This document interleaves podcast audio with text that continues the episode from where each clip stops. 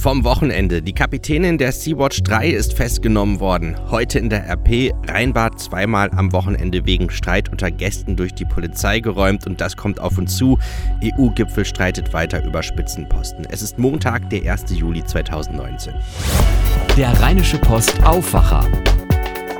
Der Nachrichtenpodcast am Morgen. Guten Morgen, hier ist wieder euer Morgen-Podcast heute mit Daniel Fiene. Schön, dass ihr zum Start in die neue Woche und auch zum Start in den neuen Monat wieder dabei seid. Schauen wir aber erst einmal auf die Nachrichten vom Wochenende. In Italien ist am Wochenende die Kapitänin der Sea-Watch 3 festgenommen worden. Sie hatte ohne Erlaubnis den Hafen von Lampedusa angesteuert, um die 40 Migranten an Bord an Land zu bringen. Carola Rakete hatte vorher etwa zwei Wochen lang versucht, eine Erlaubnis zum Anlegen zu bekommen. Claudia Wächter berichtet aus Rom. Carola Rakete hatte schon die zweite Nacht unter Hausarrest verbracht. Wie geht es denn der Kapitänin? Ja, Rakete sitzt jetzt in einem Haus auf Lampedusa. Wo, das soll ganz geheim bleiben. Und ähm, einer ihrer Anwälte, Tesoriero, der meinte hier vor Kameras, sie ist wirklich mitgenommen. Aber sie sei ein starker Charakter. Und das hat sie bewiesen. Rakete nahm Kurs auf Lampedusa, legte dann später im Hafen dort an, alles unerlaubt und äh, stieß dann auch noch bei ihrem Manöver mit einem Polizeiboot zusammen. Ungewollt, sagt sie, aber alles andere tat sie ganz bewusst. Ein Richter wird sie nun verhören und über eine mögliche Haft entscheiden. Und was kommt danach? Mit welcher Strafe muss Rakete rechnen? Ja, das wird ein langer Prozess und äh, am Ende könnte sie wirklich mehrere Jahre ins Gefängnis wandern. Aber wir werden uns verteidigen, sagt der Anwalt. Sie hatte nur ein einziges Motiv, Menschen in großer Not zu retten. Denn Rakete habe einfach Angst gehabt, dass die Migranten aus Verzweiflung über Bord springen. Sie habe einfach keine Wahl gehabt, sagt er. Sie ist eine Kriminelle, sagt dagegen Innenminister Salvini hier. Kriminelle oder auch eine Heldin. Rakete bekommt ja extrem viel Unterstützung von deutschen Spitzenpolitikern, den Kirchen und von den Promi-Moderatoren Böhmermann und Häufer Umlauf. Genau, die riefen zu einer Spendenaktion auf und äh, da kamen auch schon Hunderttausende Euro zusammen. Und sie drehten auch ein Video. Böhmermann stellt da klar. Wer Menschenleben rettet, ist kein Verbrecher. Der kann kein Verbrecher sein. Und er wirft dem Rechtspopulisten Salvini hier auch vor, er missbrauche die privaten Seenotretter, um Stimmung zu machen. Und das sind mittlerweile die einzigen, die überhaupt noch im Mittelmeer Flüchtlinge retten. Die EU, die ist da nicht mehr präsent. Ein Bericht von Claudia Wächter von der Deutschen Presseagentur. Es hat nicht sein sollen. Die deutsche U21 hat am Abend das Finale bei der Europameisterschaft verloren. 1 zu 2 gegen Spanien. Die Bilder danach waren wirklich herzerreißend. Nadim Amiri und Benjamin Henrichs als letzte deutsche Spieler auf dem Rasen. Henrichs weint hemmungslos und auch in den Katakomben nach dem Spiel hat er noch Tränen in den Augen. Nadim hat mich nochmal getröstet. Ähm, er hat gesagt, wir lernen daraus. Er hat den Pokal schon einmal gewonnen, ich noch nicht. Und es ist einfach schwer, äh, wenn du so ein gutes Turnier spielst und, und ja, das Finale dann 2-1 verlierst, obwohl du trotzdem gut spielst, ist schwer zu fassen. Auch wenn die Niederlage jetzt wehtut, die Mannschaft hat vielen richtig Spaß gemacht. Das hat man auch in vielen Gesprächen so gehört. Und man hat wirklich gemerkt, das sind Kumpels. Das findet auch Marco Richter aus dem Team. Was die Zukunft betrifft, sind wir natürlich alle eng zusammengewachsen und Kumpels geworden. Und ich denke, da freut man sich dann auf die Spiele gegeneinander, beziehungsweise privat wird da dann bestimmt was gemacht. Viele Zuschauer hatten bei der U21 EM auf jeden Fall trotzdem Spaß. Schauen wir auf die RP von heute. Zwei Polizeieinsätze im Düsseldorfer Rheinbad befeuern die Debatte um die Sicherheit in Freibädern. Das Bad neben der Fußballarena schloss am Samstagabend vorzeitig, nachdem rund 400 Jugendliche einen Familienvater umzingelt hatten und die Situation zu eskalieren drohte. Auch die ersten eintreffenden Polizisten wurden von einer Menschentraube umringt. Ein Beamter setzte Pfefferspray ein. Ende räumten mehr als 60 Polizisten das Bad.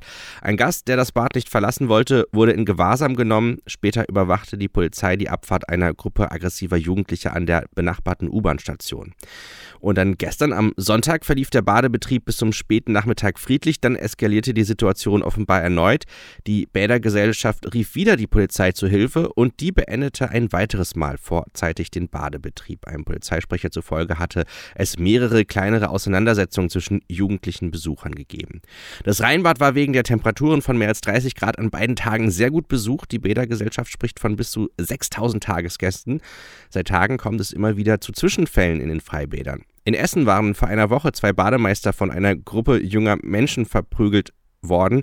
In Haltern am See gab es eine Schlägerei unter rund 20 Badegästen an einer Pommesbude. Der Vorsitzende des Bundesverbands der Schwimmmeister, Peter Harzheim, hatte unserer Redaktion gesagt, dass das Verhalten mancher Badegäste seit etwa 10 bis 15 Jahren immer schlimmer werde. Mehr dazu könnt ihr heute auf Seite 3 und im Lokalteil der gedruckten Rheinischen Post und natürlich auf RP Online lesen. Es war ein historisches Treffen. US-Präsident Donald Trump und Nordkoreas Machthaber Kim Jong-un haben sich an der innerkoreanischen Grenze die Hände geschüttelt. Dabei betrat Trump als erster amtierender US-Präsident den Boden des kommunistischen Nordkoreas. Dirk Godder berichtet aus Seoul. Der Besuch an der Grenze zu Nordkorea war offenbar schon länger geplant. Wie kam es jetzt dazu, dass Trump auch Kim getroffen hat? Man muss dazu sagen, dass Trump den Besuch an der demilitarisierten Zone zwischen beiden Korea schon länger geplant hatte. Ein Versuch im November 2017 bei einem Besuch in Südkorea mit seinem Hubschrauber an die Grenze zu kommen, war wegen schlechten Wetters gescheitert. Zu dem Treffen jetzt mit Kim kam es, nachdem Trump am Samstag über Twitter angeboten hatte, man könnte sich ja an der Grenze treffen. Nordkorea reagierte schnell und äußerte sich offen dafür. Es müssen also seit gestern 24 Stunden hektische Diplomatie stattgefunden haben. Wie historisch bewertest du das Treffen? Die beiden sind sich ja inzwischen schon öfter begegnet. Es hat schon historische Bedeutung. Schließlich hatte vorher noch nie ein amtierender Präsident der USA, wenn auch jetzt nur kurz, nordkoreanischen Boden betreten. Es hat also großen symbolischen Wert, der auch die überraschend guten persönlichen Beziehungen zwischen Kim und Trump unterstreicht. Das Treffen zeigt aber auch, dass beide daran interessiert sind, den Dialog wieder neu zu starten. Seit ihrem zweiten Gipfeltreffen im Februar in Hanoi sind die Gespräche über Nordkoreas Atomprogramm festgefahren. Welche Ergebnisse wird denn dieses Treffen liefern? Oder ging es dabei vor allem um schöne Bilder und den Wahlkampf von US-Präsident Trump? Nun, zunächst schien es ein Fototermin zu sein. Dazu gehörten der Handschlag, die freundschaftlichen Worte oder auch der Schritt über die Grenzlinie. Doch zogen sich beide später zu Gesprächen hinter verschlossenen Türen zurück. Das geht also weit über die schönen Bilder hinaus. Hier wird vermutet, dass beide auch über die Probleme sprachen, die derzeit die Verhandlungen über das nordkoreanische Atomwaffenprogramm blockieren. Zunächst wurden jedoch keine Details bekannt. Tschüss, Dirk Godder Saul aus Saul, Dirk Godder. Ein Bericht von Dirk Godder von der DPA. Schauen wir auf die Themen, die heute auf uns zukommen. Wir haben ja den neuen Monat und da ändert sich einiges. Briefe und Postkarten mit der Deutschen Post zu verschicken, das wird ab heute teurer. Das Porto für den Standardbrief erhöht sich zum Beispiel von 70 auf 80 Cent. Mehr Geld dagegen bekommen Rentner. Die Renten steigen im Westen um 3,18 Prozent, im Osten um 3,91 Prozent. Jan-Henner Reize. Es gibt ja immer noch unterschiedliche Erhöhungen für Ost und West. Wann werden die Renten in Deutschland endlich einheitlich berechnet? Für die Rentenberechnung spielt ja der Rentenwert eine wichtige Rolle, genauso wie Faktoren, die sich aus der Beitragszeit oder der Höhe des Einkommens in der Zeit, wo man gearbeitet hat, ergeben. Der Rentenwert ist im Westen und im Osten immer noch unterschiedlich.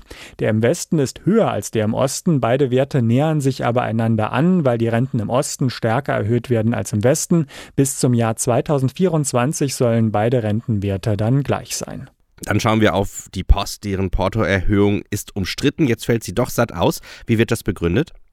In anderen Ländern in Europa ist es auch teurer, das sagt die Post und nennt die Erhöhung angemessen.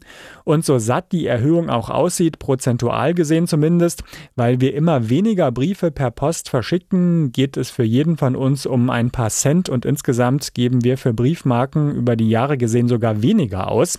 Trotzdem ist die Erhöhung umstritten. Die Politik hatte sich ja für die Post eingesetzt, weil die Bundesnetzagentur ursprünglich keine so starke Erhöhung zulassen wollte.